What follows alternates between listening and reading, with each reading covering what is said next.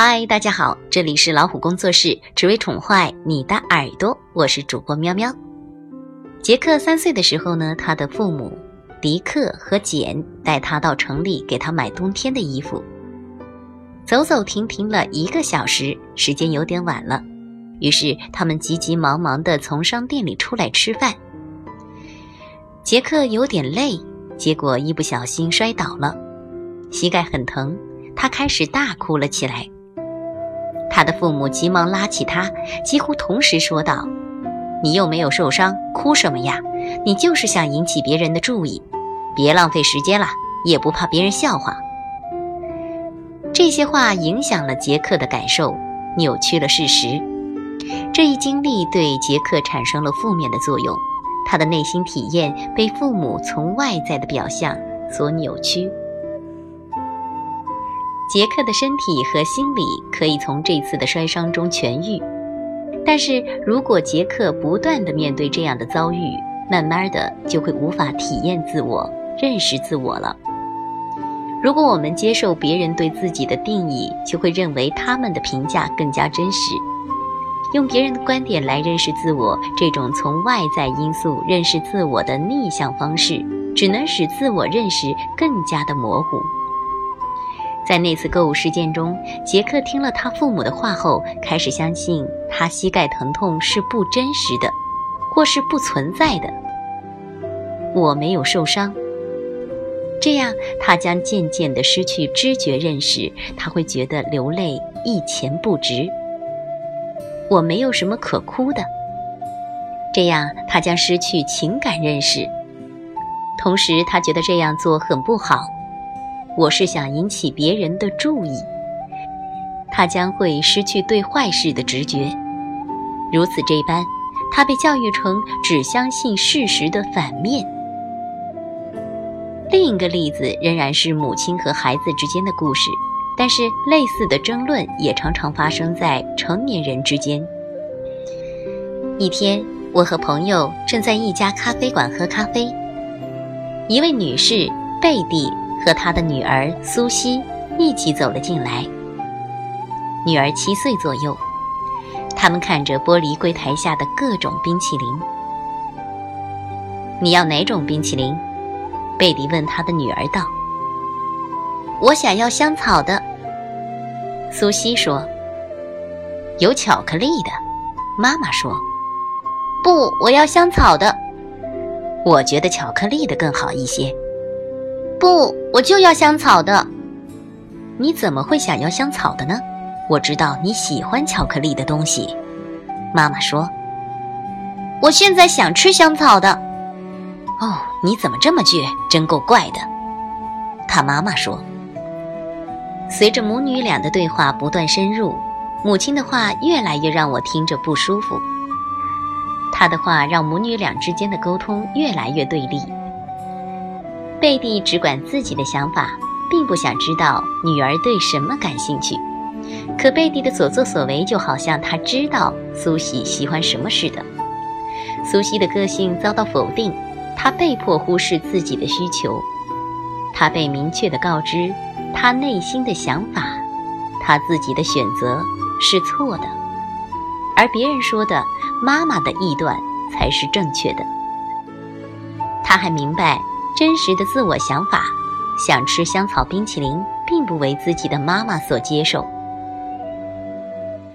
贝蒂的动机是好的，他想给女儿买她喜欢吃的冰淇淋，但实际上他侵害了女儿的精神边界。不管怎样，苏西没有接受她妈妈的独断专行。她似乎可以抵挡这个小小的攻击。她没有被说服。她并不认为妈妈比自己更了解自己的内在想法。但是许多女孩都会屈服于父母的权威。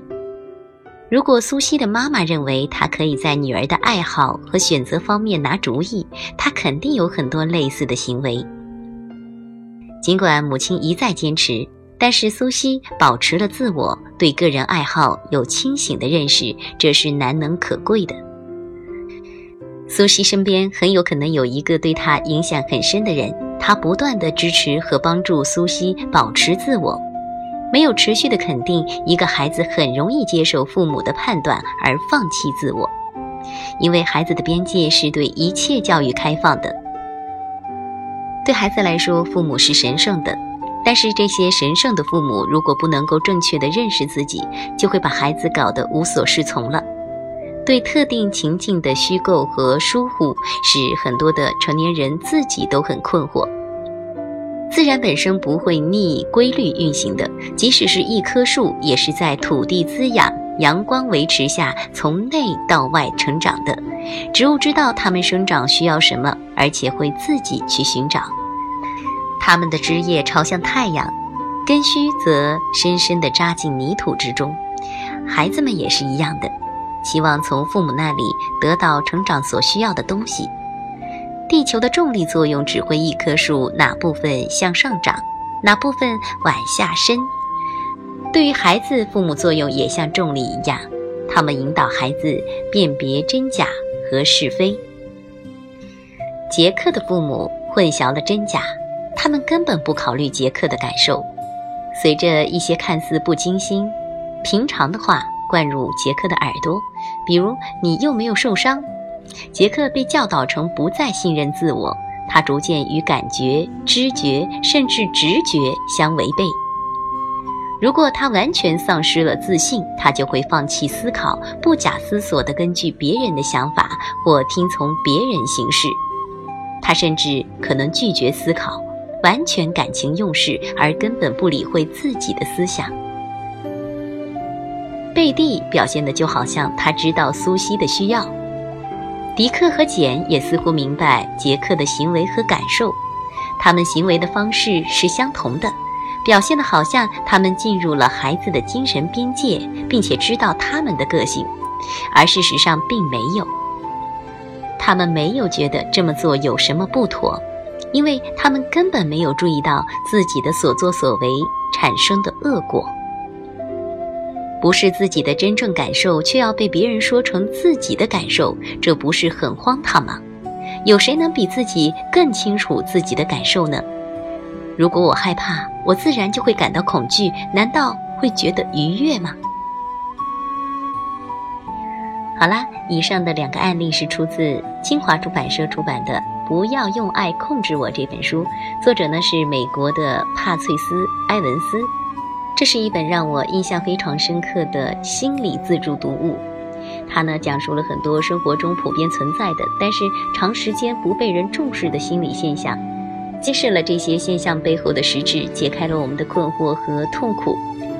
喵喵将这些精彩的案例分享给大家，希望呢我们都能够学会识别、理解和应对、控制，让我们的生活远离暴力，更加的和谐幸福。好啦，那下期节目再会。